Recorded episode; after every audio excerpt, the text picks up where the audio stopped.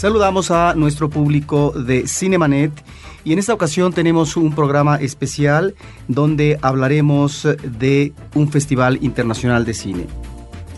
El cine se ve, pero también se escucha. Se vive, se percibe, se comparte.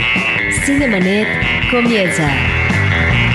Carlos del Río y Roberto Ortiz en cabina. Bienvenidos, estimado público, a Cinemanet. El día de hoy vamos a hablar del FICUNAM, el Festival Internacional de Cine de la Universidad Nacional Autónoma de México. Les saluda Roberto Ortiz en ausencia de Carlos del Río, que hoy no nos pudo acompañar. Y nos da mucho gusto volver a encontrarnos con Eva San Giorgi, directora de FICUNAM. Hola. Y también está con nosotros eh, Roger Cosa, el programador, uno de los programadores de este festival. Buenas noches, buenas tardes, no sé qué horario es, pero no importa. Eh, has dicho lo correcto, porque efectivamente en cualquier momento el público puede conectarse con Cinemanet, con uh, algunos de los cientos de programas que ya eh, tenemos a través de seis años. Y está a punto de arrancar. Están en la cuenta regresiva de Ficunam. ¿Qué es lo que nos puedes decir, Eva, de esta emisión en la que seguramente están ustedes muy entusiasmados? Bueno, estamos, sí, con ya las horas al revés, como bien decías, contando el momento de arrancar y muy contentos porque bien es una edición uh, con una programación particularmente sólida. Solamente es la segunda edición, como bien sabes, pero, pero estamos particularmente orgullosos del, del trabajo y del resultado final. Eh, las secciones de la programación se mantienen exactamente como, como el año pasado, con uh, dos secciones en competencia, una competencia internacional de largos, de directores eh, con una joven trayectoria, digamos, eh, junta documentales, ficción, de 14 trabajos que no se han visto en México, con una, también con un título mexicano que se estrena, eh, de Mauricio Novello Interior Exterior, y una competencia de cortometrajes de escuelas de cine, de esta sección que se llama Aciertos, Encuentro Internacional de Escuelas de Cine, que además de ser eh, un concurso también es, una, es un motivo de encuentro, de reflexión, de, convivencia entre estudiantes y representantes de escuela de Iberoamérica en general. Esas son las dos secciones con jurado, digamos, que vienen particularmente coherentes, digamos, coherentes sobre todo con la mirada del festival, que, bueno, para los que lo conocen, que ya han podido tener una probadita el año pasado, es un festival que sí está dedicado al cine contemporáneo, a los jóvenes directores, pero a los grandes autores también, a un cine de vanguardia que tiene algo que decir, además de en su contenido, también en la forma ¿no? de hacer cine y la reflexión que es hacer cine. Y bueno, luego muchísimas otras cosas te voy contando si no me paras. Adelante. y tenemos, eh, repetimos también con la sección de grandes directores que se llama Trazos, que junta varios títulos de, de ya de directores reconocidos por la crítica o, que, o por los festivales internacionales. Y luego quizás Roger nos pueda dar alguna recomendación. Y tenemos también una sección dedicada a México, que se llama Ahora México, jóvenes directores de la producción de, del último año, eh, algunas cosas que consideramos que merece la pena presentar. Algunas películas ya se han mostrado en México, fuera de, de, de la Ciudad de México, son todos estrenos en, en la ciudad y tenemos también una, una, película en estreno mundial que se llama Memorias del Futuro, que es de verdad una, un gran trabajo que vamos a presentar en esa sección en Anteprima. Y luego tenemos eh, retrospectivas, que siempre son algo que a los cinéfilos les emociona. Este año vamos a traer la obra completa de Peter Cherkassky, un director austríaco eh, experimental que nos visita, además para presentar su retrospectiva, también para presentar un libro y para dar una clase magistral. Como bien sabes, eh, colaboramos con la cátedra Ingmar Bergman de Cine Teatro y hay entonces varias actividades paralelas que suceden al mismo tiempo de las proyecciones que dan una visión completa de qué es el cine y también dan la posibilidad de encontrarse con los directores en discusiones, reflexiones más profundas. Y luego la otra retrospectiva es dedicada también a, a otra cineasta que se dedica al cine experimental, Eve Heller, que además de presentar sus películas viene a dar un taller de cine hecho a mano en Cuarto Oscuro. Entonces un, grupo de, de talleristas seleccionados podrán tener también pruebas prácticas de cómo eh, manipular eh, negativo y cómo trabajar la película. O sea, es un poco regresar a la materia del cine con esas dos retrospectivas que presentamos. Y además traemos un cineasta japonés que no se ha visto nunca en México y muy poco en realidad en general. Se llama Masao Adachi. Es un cineasta que desafortunadamente no se ha podido conocer eh, debido a su activismo político y todo su pasado como activista. ¿Ha sido censurado en su país? Sí, ha sido censurado y además la obra difícilmente ha podido salir y porque también él estaba ocupado en otras cosas y también ha sido muy complicado realmente poder tener acceso a su cine y gracias también al trabajo que ha hecho la Cinémathèque Française eh, ahora son disponibles otra vez y esperemos que, empiecen a circular esas obras que, que, son producciones en su mayoría de los años 60 y 70 con una última película filmada en 2004 que hablan mucho de, de un cine comprometido con, uh, con el valor también del mensaje y bueno, con un cine también comprometido desde, desde su estética y todo las motivaciones que eran parte de la época de los 60 y de los 70. Algunas temáticas de sexo, por Sí, bastante temáticas de sexo y de guerrilla. Sexo, guerrilla, a todo. Y de acción terrorista. Sí, y, bueno, eh, mucho tiene que ver con, uh, con un sentido crítico eh, respecto al poder político eh, en general. Es cineasta radical, diríamos. Totalmente radical y que también eh, al final tenía que ver su producción cinematográfica mucho con lo que se hacía en, la época en otros, en otros lugares, dialoga muchísimo con la producción de los años 60 en Francia y también con, con el cine, con el cinema nuevo de de Brasil y, y, tiene muchas etapas en su producción cinematográfica eh, desde inspiraciones surrealistas allá a un, cine mucho más de campaña política, bueno, de, de, significado político más bien, y, y guerrillero. Y entonces presentamos todas sus películas. No nos puede acompañar, lamentablemente, porque no puede salir del país. Y sin embargo, completamos la presentación de sus películas con también otros trabajos que le pertenecen como guionista, películas de Koji Wakamatsu, que entonces ya es un director que, que suena más ¿no? a los oídos de los cinéfilos, porque él resulta de haber tenido de todos modos una producción muy variada, muy grande, como guionista trabajando con Wakamatsu y con Nagisa Oshima. También presentamos Death by Hanging, donde actúa. Mm. Con esos cineastas, de hecho, se formó y estuvo colaborando y trabajando. Eh, él escogió como una un uh, recorrido, una trayectoria mucho más radical, por eso, bueno, tuvo que padecer un poco de desconocimiento, pero, um, pero viene completa entonces la retrospectiva con, con también dos documentales de 2011 recientes, hechos por, por dos relevantes cineastas, Philippe Grandieu y Eric Baudelaire, que hablan justo de la, de la obra de Masao Adachi, entonces se puede conocer a fondo su, su cine. Y, y, con el CUEC, el año pasado hicimos un libro, este año repetimos, vamos a presentar una colección de, de ensayos y de textos críticos acerca de la obra de Masao Dachi, escritos también por él, que también tuvo como toda esa parte activa de crítica y de reflexión del cine que, que, vamos a presentar en el festival. Entonces, un libro dedicado a Masao Dachi, que sí estamos muy contentos también de eso. Pues por lo pronto ahí están tres cineastas de tres nacionales diferentes, eh, homenaje a ellos, algunos presentes y que eh, nos muestran estas cinematografías, nos muestran sobre todo estas filmografías que difícilmente a veces se pueden conocer en México a no ser a través de un festival internacional como este. Y en el caso de la programación, eh, Roger Cosa, yo te preguntaría cómo es que se articula una programación de este tipo tan ambiciosa, tan extensa, cuántas películas eh, las que se programan eh, actualmente en este festival, en largometrajes, en cortometrajes.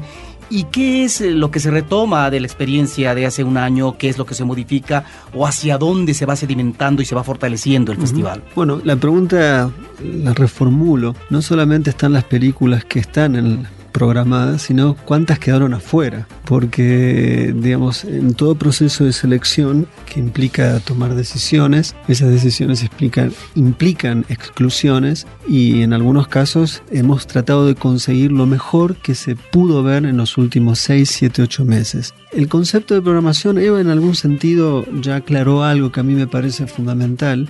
Nosotros de algún modo defendemos un cine de autor, pero decir cine de autor hoy es un poco eh, multívoco, es un poco impreciso, puesto que hoy Spielberg es un autor, por decir uno entre tantos.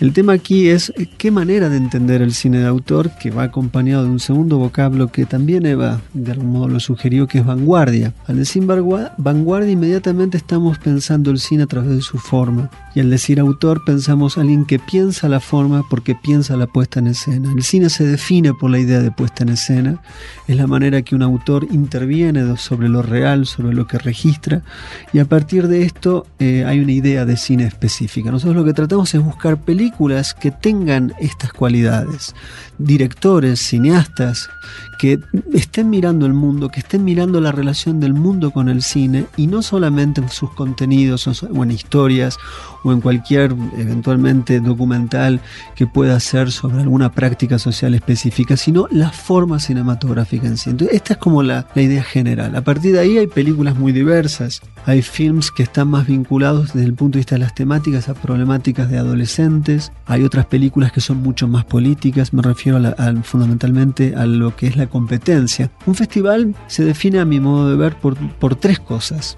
La primera, sin lugar a dudas, es la concepción que muestran su competencia. Las películas de una competencia es como el rostro de un festival.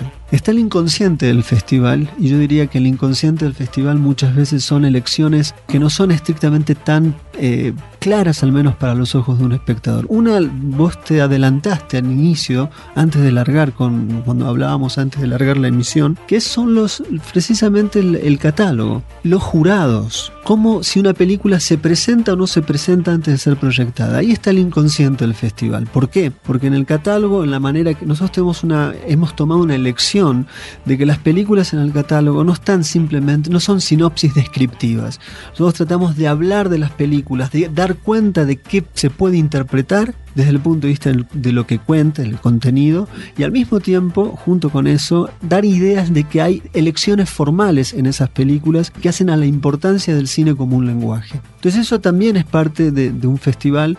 Las presentaciones ante el público, una cosa es decir, bueno, van a ver una película tal, de un director tal, y chau, se, se terminó todo. Sino decir algo relevante que sea un nexo entre la programación, que tiene que dar cuenta estrictamente por qué ha programado una película y no otra, y ese público que está ahí para ver, recibir y en algún sentido juzgar qué es lo que les está mostrando un festival. Y luego está los jurados. Para nosotros la conformación de un jurado es esencial, porque si no tenés un jurado para que pueda verdaderamente evaluar este programa estético general, que es la programación de un festival, eh, tampoco queda muy claro entonces cuál es una función del jurado. Y en ese sentido creo que tenemos un, un jurado extraordinario, compuesto por personas extranjeras y nacionales, eh, me refiero fundamentalmente a Hans Hursch, director de la Bienale. Para nosotros eso es fundamental porque la Bienale probablemente sea en este momento el festival de los festivales, no tanto el festival de Cannes.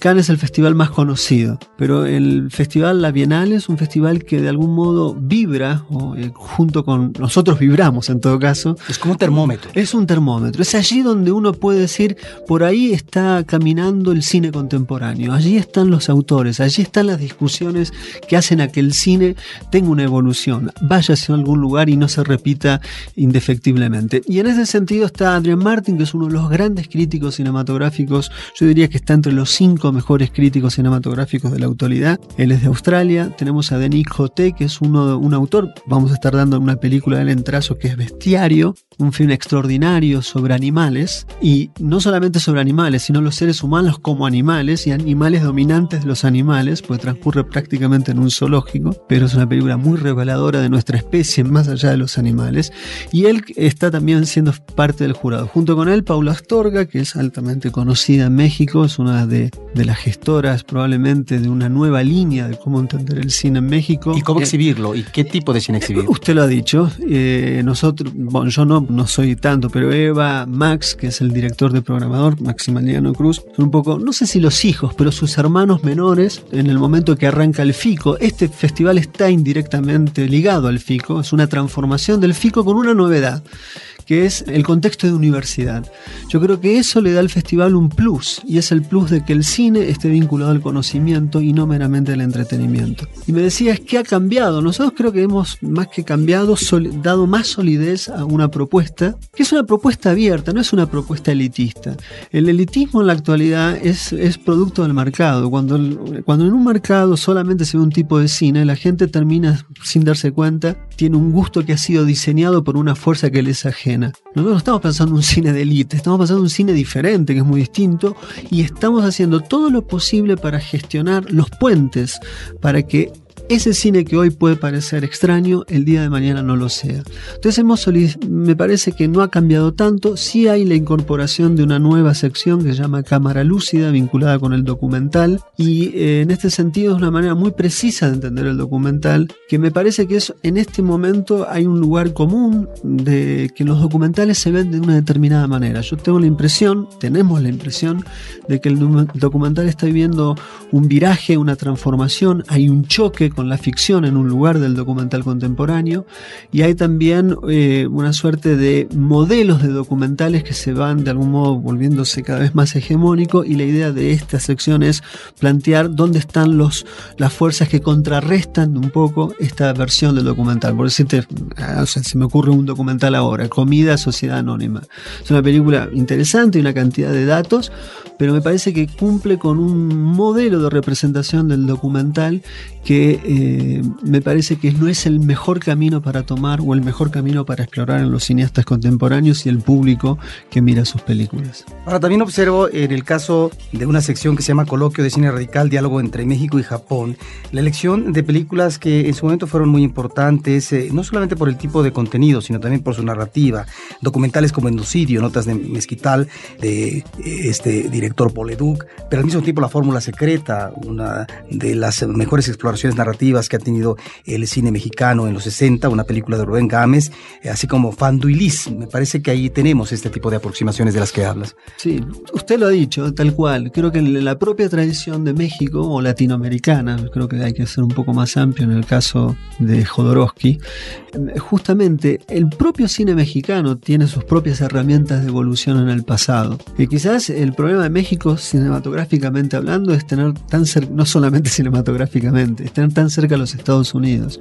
Es un problema en el imaginario del público en particular y de los realizadores en muchas ocasiones. Entonces nuestra idea era eh, plantear un diálogo con el Japón, algo totalmente extraño. ¿Qué tienen que ver los japoneses y los mexicanos? Bueno, cuando uno ve algunas de las películas que están interior-exterior, película mexicana que transcurre en Japón, una mirada sobre Japón, uno está viendo esa película, o Memorias del Futuro, un film que está de Reyes en, programación, uno ve, se confronta con esas dos películas hoy y uno puede ver similitudes entre Japón y México asombrosas, sobre todo para mí, que no soy ni mexicano ni japonés. Y entonces este, eso también habla de, de la idea de ese diálogo con el pasado entre Japón y México, también me parece que en la programación se puede atisbar que en la actualidad también se, se está de algún modo planteando algunos diálogos y planteando algunas situaciones de similitud. Me parece que eso es lo más rico de un festival, el diseño secreto, entre comillas, que tienen las películas que se van pasando. Yo siempre pienso, si uno vive este festival y pasa por todas las películas durante siete días, casi, casi estoy convencido que ese sujeto cuando termina no es estrictamente el mismo. Pues este cine de autor, esta aproximación al cine contemporáneo que se está proyectando actualmente o en los últimos meses en los festivales internacionales, Eva, nos lleva a esto que mencionaba Roger, el público y esta atención también supongo preferente que se hace al público universitario. ¿De qué manera el festival anterior y este festival eh, trata de acercarse, aproximarse y tratar de que la comunidad universitaria, sabemos que es muy amplia, sabemos que finalmente son gustos e intereses disímbolos, pueda hacer suyo o ir haciendo suyo este festival. Estamos hablando en este momento del público universitario, no porque finalmente el festival eh, no esté dedicado a un público más amplio. Sí, claro. Como bien dices, al final el público universitario es el público, digamos, natural, ¿no? De, un festival que, que nace, se crea en seno a la universidad, aunque sea dirigido a un público bien, bien más variado y amplio. Nos acercamos de diversas formas. Antes que nada, tenemos un trabajo hecho con la Facultad de Ciencias Políticas, que es un concurso que se llama Fósforo de ensayo cinematográfico y que hemos empezado el año pasado, que repetimos este año y que creo que es una, una iniciativa que tiene éxito y un valor mucho más allá también del del festival que solamente dura una, una semana.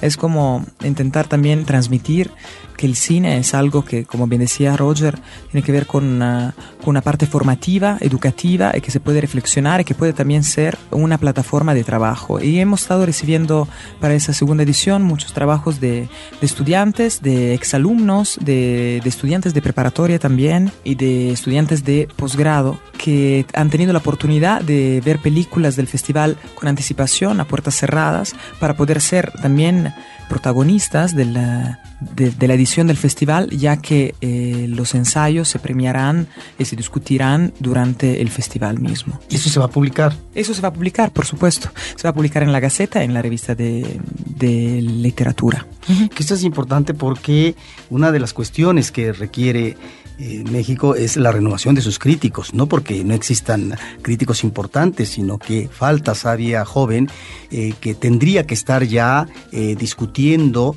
¿sí? con estos críticos que tienen ya mucho tiempo, longevos, y que finalmente ahí hay un déficit que finalmente se está Sí, arrastrando. Sí, entonces ojalá que con el festival vaya creciendo un público y también vaya creciendo toda una nueva generación de profesionales que se dedican a ese tipo de cine, y que entonces vaya evolucionando.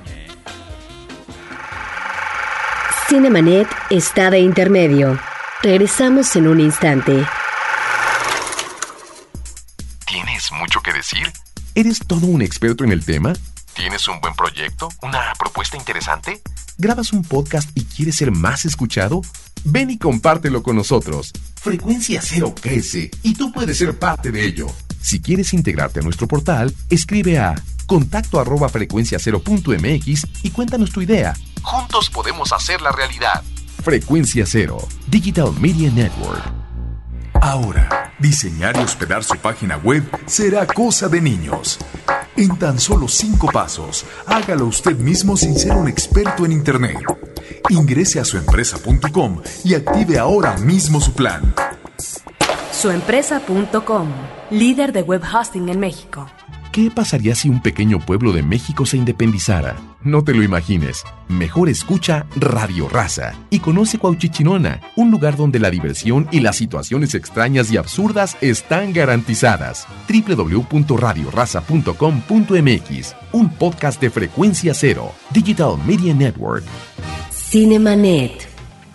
Platíquenos de las sedes, porque eh, los festivales que hemos eh, visto últimamente, internacionales en la Ciudad de México, tienen una preocupación porque las sedes puedan estar en determinadas uh, áreas geográficas en una ciudad tan grande como esta, la de México, en donde finalmente el público puede a partir de estas sedes encontrar alternativas de acuerdo al espacio geográfico donde se ubica, donde vive, donde trabaja. Por supuesto, este año ampliamos un poquito el circuito de exhibición y entonces, como el año pasado estábamos en FES Acatlán, FES Aragón, en el Cinematógrafo del Chopo, en el Centro Cultural Tlatelolco, este año también estamos presentes y también estaremos en uh, Cinelido de Cineteca Nacional, que es una nueva sede, ya entrando en el circuito uh, alternativo de Cineteca ahora que está en remodelación, ya que Cineteca es un gran uh, compañero de, del festival.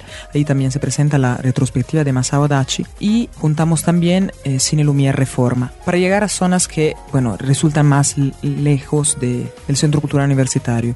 Y así seguimos también proyectando los faros que son espacios de, muy importantes para, para un festival como FICUNAM porque se encuentra un, un, tipo de público que no podría acercarse al centro cultural y, y también un público muy diferente, un público muy activo y, y, realmente muy interesante. Sin embargo, el centro del festival es el Centro Cultural Universitario y es un poquito, un, es una intención. En el Centro Cultural Universitario este año se inauguran tres nuevas salas, las salas remodeladas que estábamos esperando y además mantenemos la sala Covarrubias como sala de galas que va funcionando al mismo tiempo. Entonces habrá cuatro salas de exhibición en contemporánea y el, auditorio del MOAC donde se presenta una sección específica dedicada más al cine en relación con el arte contemporáneo. Ahí también en los teatros participan como sedes de las actividades paralelas como este coloquio de cine radical que mencionamos, otras mesas de reflexión eh, en, la, en, la, Sor Juana, y en el Teatro Sor Juana, en, el, en la sala Carlos Chávez, porque la intención es la de crear un ambiente de festival, es, crear de verdad un centro donde, donde la gente, el público se pueda encontrar con los autores, se pueda encontrar con otros cinéfilos, sea un momento también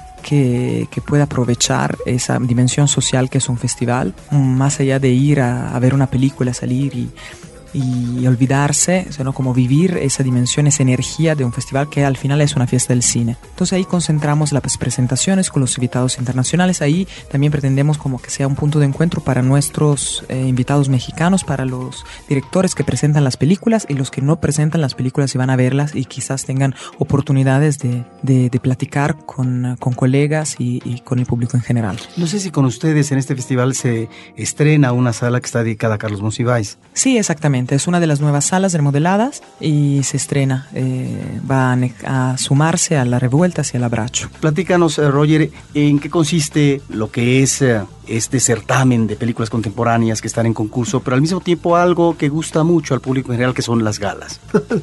bueno, nuestro festival no es un festival de alfombra roja y eso verdaderamente me, en lo personal me, me enorgullece, ¿no?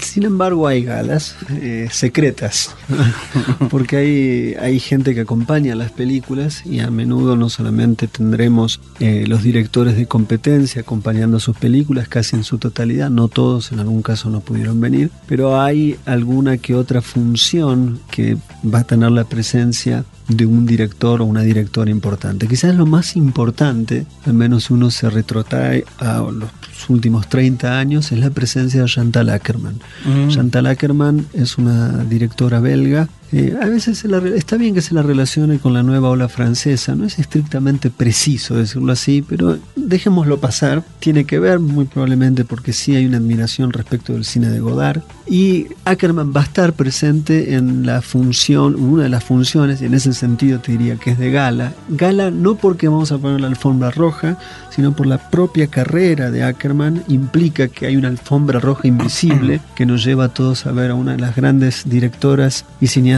de todos los tiempos. Y no hay muchas cineastas. El cine ha sido generalmente un privilegio falocéntrico, un privilegio de los hombres, de los machos más que hombres. Y el, del 60 para aquí empezó a haber un poco más de directoras y esta es una de las grandes directoras, probablemente con Agnès Verdad sean las dos directoras y justamente son belgas por casualidad, pero eh, son dos grandes directoras muy distintas entre sí. Ackerman va a estar presentando La locura de Almayer, es una película reciente basada en un texto de Joseph Conrad del mismo título, el título es homónimo, y bueno, tenerla ya presente en, en, la sala con la película y luego poder hablar y discutir con ella es una función de gala. Hay otras iguales.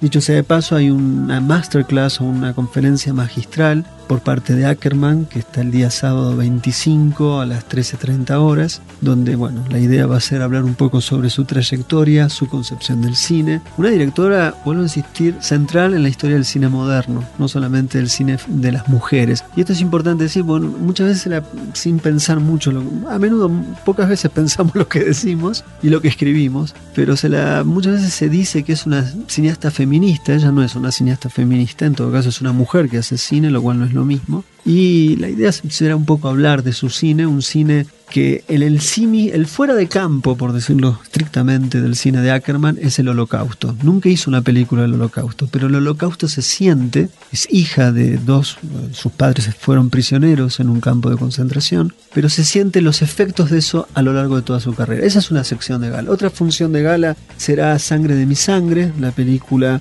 que contaremos con la presencia de Joao Canijo, una película portuguesa que ganó el premio Fipresi en el Festival de San Sebastián una película que es absolutamente formalista y al mismo tiempo extraordinaria porque entremezcla un drama que podríamos decir casi de novela, de telenovela, de soap opera, no sé cómo se dice telenovela en México, pero es la idea, junto con una suerte de tragedia griega actualizada a nuestro tiempo, pero es una película extraordinaria desde un punto de vista formal, ese director va a estar presente, va a poder hablar con el público y creo que esas son dentro de las películas de trazos, de esa sección, los dos momentos de gala. Tenerlo a Cherkassky es una gala constante, tenerlo a su mujer, Eve Heller también, y yo creo que la gala en este festival son las películas, eh, Ahora, son las es, estrellas. Y bueno, también un privilegio de que el público pueda estar en contacto con estas directoras, ¿no? Como Ackerman, porque si bien es cierto, tú mencionas a Agnès Barda, Agnès Barda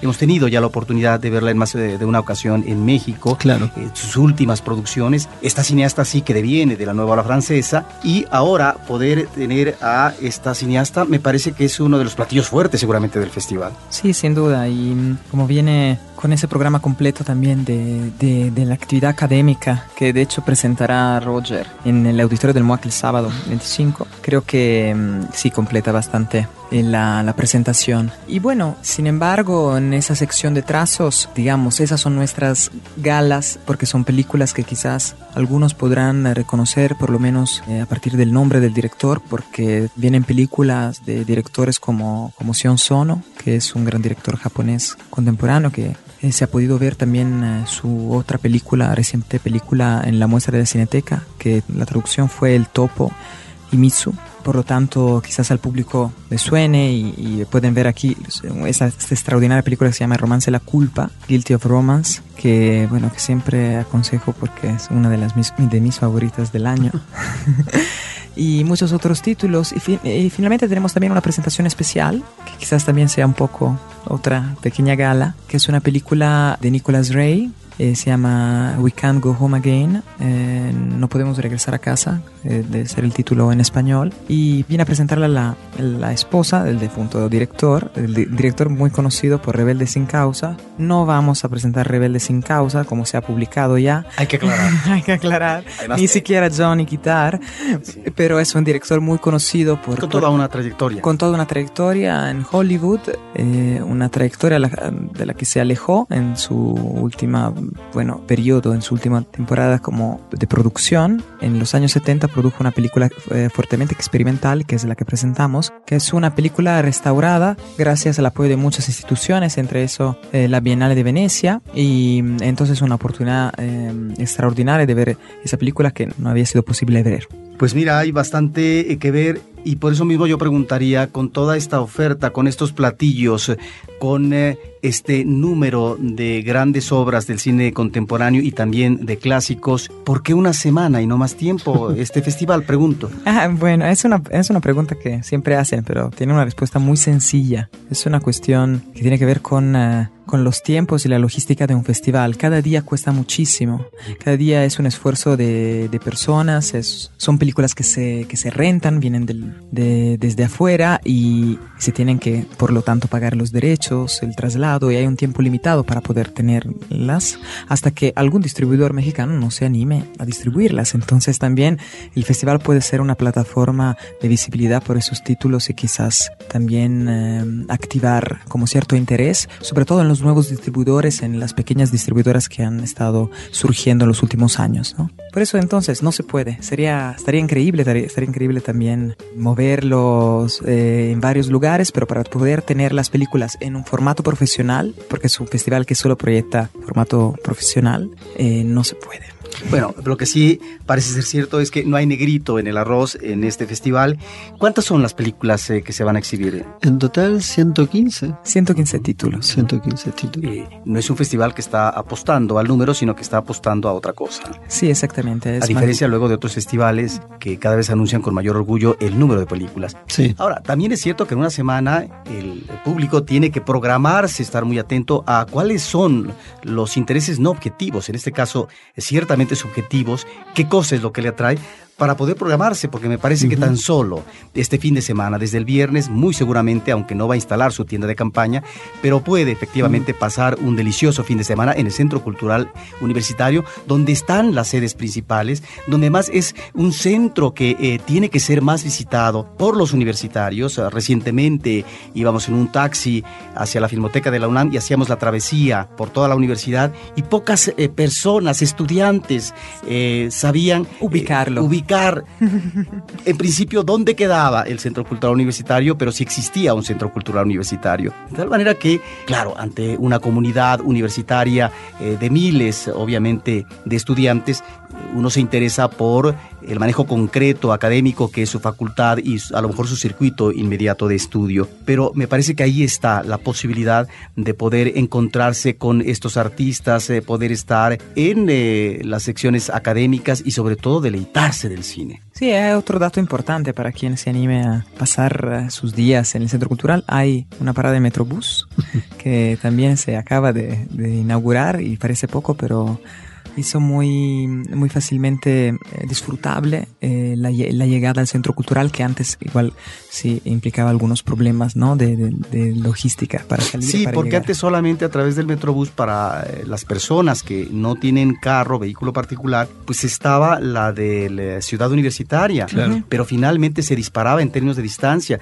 Esto creo que fue un error, que bueno que finalmente repararon en esto, no solamente la gente que programó este diseño, eh, del trayecto y las paradas del Metrobús, sino que también eh, los mismos universitarios que intervinieron en el diseño arquitectónico de esta estación, del Centro Cultural Universitario, que por fin se tenga, porque ahí está efectivamente, creo, un centro cultural que tiene que ser aprovechado al máximo, con festivales como este, eh, con actividades de conciertos musicales, con propuestas modernas de arte plástico, en el caso del MAC, etcétera. Ahí pues me parece que está un centro vivo y creo que el FICUNAM ayuda efectivamente a hacerlo más vital. Sí, creo que lo que dicen es, es un cambio radical, es un metrobús, pero ese metrobús es casi como una, una especie de pasaporte o, pasaje gratis, ¿no? En el sentido de que incluso a mí me pasa, cuando me enteré que era así, el año pasado me vivía perdiendo en la UNAM, llegar a la UNAM era para mí mucho más difícil que tantas otras cosas que, no sé, que traspasar la aduana americana, básicamente. Entonces, esta opción de que está, uno se baja y está a menos de 50, 100 metros es extraordinaria, porque aparte hay que llegar, pero hay que irse también que era otro de los problemas que genera. Ahora ya ese problema no está porque el Metrobús trabaja hasta las 12 de la noche. O sea que en ese sentido no hay excusas. No hay pretexto. No hay, no hay pretexto ni excusa. Y eso es muy importante porque es un, es un empujón más para que el público no tenga miedo de llegarse a alguna y al centro cultural de la misma. ¿Qué cosa se nos está quedando en el tintero? Eh, que es necesario todavía apuntalar en términos de programación? Quizás las películas de apertura y de cierre. ¿Por qué no? Exacto, para, para cerrar el programa. Y vamos a inaugurar con uh, una película eh, de la directora británica Andrea Arnold, su última película, que es una adaptación de la novela de Emily Bronte, Cumbres Borrascosas, eh, Wuthering Heights, pero bueno, desde, desde los ojos de una directora que en México se conoce porque se distribuyó Fish Tank el año pasado, su, su película anterior.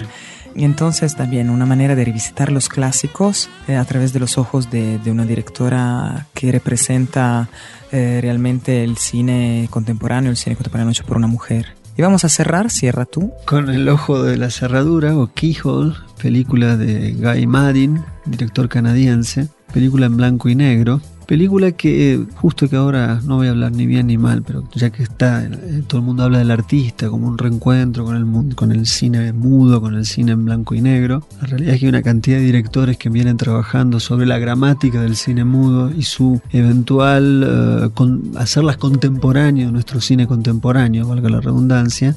Quizás Madin es la figura paradigmática, ¿no? yo creo que es alguien que ha entendido la vía del montaje del cine mudo, su gramática y la adaptado a nuestro tiempo contemporáneo. Son películas sonoras, pero el modo de filmar, el modo de entender el sonido sin sonido, que era el cine mudo. El cine mudo trataba de hacer sonar lo que no sonaba.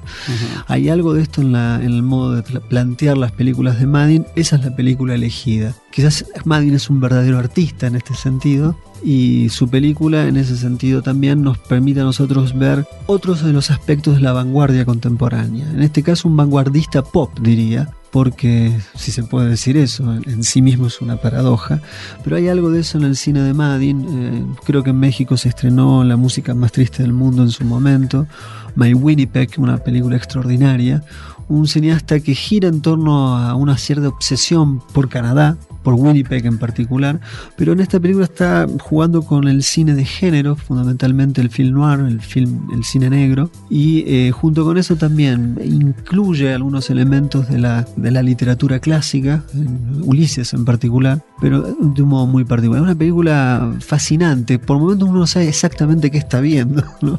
es muy rara, pero es como los sueños, ¿no? Muchas películas son como los sueños, cuando uno los tiene no sabe muy bien estrictamente qué significa.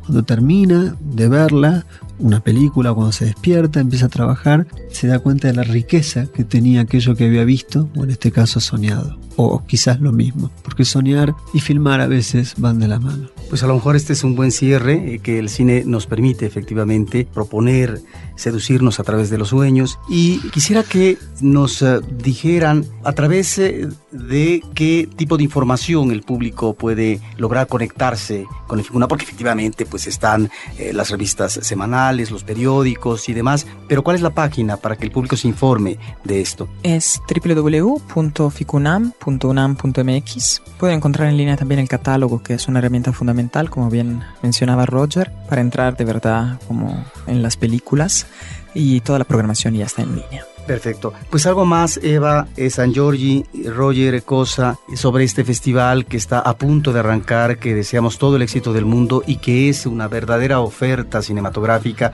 que el público no debe perderse, no debe desatender, porque finalmente son momentos de privilegio en donde uno puede tener el contacto no solamente con los creadores, sino también estar de la mano con la cinematografía contemporánea. Nada más mencionar que tenemos también un evento un poco nostálgico, porque al final no lo es nunca, un autocinema el día martes 28 en el estacionamiento 4 del, del Centro Cultural Universitario. La película se llama La Sustancia, LSD de Albert Hoffman. Entonces podrán, se podrá escuchar a través de las frecuencias de Radio UNAM también es una gran proyección eh, del festival. Y nada, que el precio de los boletos en el Centro Cultural Universitario es de 40 pesos y 20 pesos con credenciales de descuento. Roger. Y mm, volviendo a algo que decías, me recordé una anécdota. Eh, yo programo en un festival, no solo en este, para mí este es mi festival, es el festival que más quiero de los que conozco y de los que trabajo. Sobre todo está Eva, que es el, el, corazón de este festival, y es un buen corazón. Pero eh, recordaba, trabajo en un festival de Alemania hace ya 8, 7 años. Programo una, una sección y otras partes, también doy otras películas para otras secciones, pero fundamentalmente una sección. Y recuerdo una vez una mujer claramente era una mujer que era trabajadora, no era una, una, persona de élite, no era una intelectual, no era una cinéfila clásica, sino una mujer que trabajaba en una fábrica. Que en una ocasión me para, me, me dice, ¿usted es el que presenta las películas de, de, de vitrina? Sí, sí, sí, le digo, soy yo. Mire, ustedes me cuentan, eh, acá tengo el, el, catálogo, señáleme cuáles son las que tengo que ver. Entonces le digo, bueno, sí. Le, le digo, ¿y cómo es usted? Mire, yo soy empleada de una fábrica, pero para el festival pido que mis vacaciones, parte de ellas, coincidan con el festival, porque para mí ir a un festival es viajar por el mundo. Y como para mí viajar por el mundo no me es accesible, puedo viajar en su festival, literalmente. Y entonces ella lo que hacía era reservarse ese momento, esa semana solamente al cine. Un poco en lo que vos decías, ¿cómo hacer esto? Bueno, hay veces que hay que tomar estas decisiones. Viajar por el cine es mucho más barato que viajar literalmente, pero a veces puede ser hasta más rico que viajar literalmente. Así que ojalá que los quienes nos estén escuchando puedan hacerse un espacio en su tiempo, no ver eh, ciertas cosas por una semana, no estar tanto tiempo en internet, acercarse a Ficunam. Yo creo que es una propuesta lo digo con el corazón en mis manos y en la boca en este momento, creo que es una propuesta más que atractiva y altamente edificante, de verdad. Pues ahí está esta apuesta por parte eh, de el Festival Internacional de la Universidad Nacional Autónoma de México. Agradecemos a su directora Eva San Giorgi. Muchas gracias, Muchas Eva. gracias a ti. Y también a su programador eh, Roger Cosa. Muy amables que nos dan una introducción para que el público esté presente en este festival durante una semana y que efectivamente esté a tambor batiente viviendo y conociendo estas realidades del mundo a través de esta sensibilidad de sus creadores. Muchas gracias a ustedes y agradecemos también a nuestro público de Cinemanet.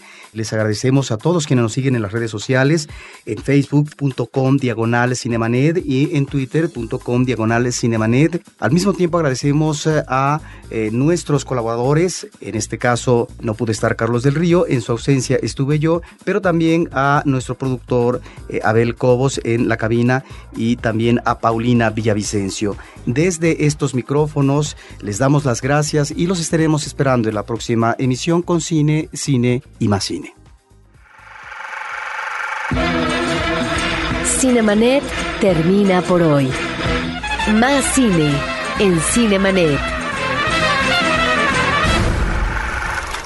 Frecuencia Cero, Digital Media Network, www.frecuenciacero.com.mx. Pioneros del podcast en México.